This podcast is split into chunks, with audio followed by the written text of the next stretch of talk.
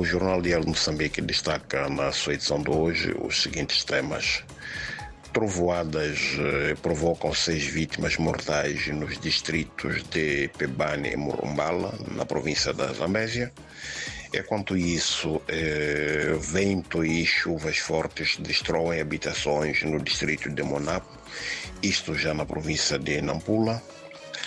Só fala, uh, o distrito de Caia está a braços com um surto de cólera, é que já uh, há o registro de 393 casos. A ministra do Interior eh, confirma a detenção na África do Sul do suposto líder dos raptos que tem estado a ocorrer em Moçambique.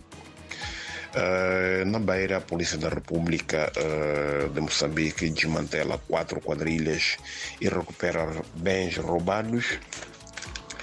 Um, temos ainda uh, cerca de 22.703 candidatos que disputam uh, aproximadamente 5.800 vagas na Universidade Eduardo Mondlane para o ano letivo de 2023.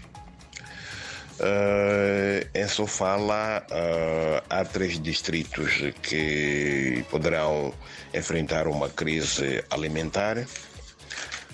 Uh, no desporto temos a preparação da Seleção Nacional de Futebol, os Mamas, para o CAN interno de 2023, que ganham o segundo ensaio e jogam hoje com o Ghana. Também temos o Ferroviário de Climane, que prepara a participação para o Moçambola 2023. Por hoje é tudo, muito obrigado e até a próxima oportunidade.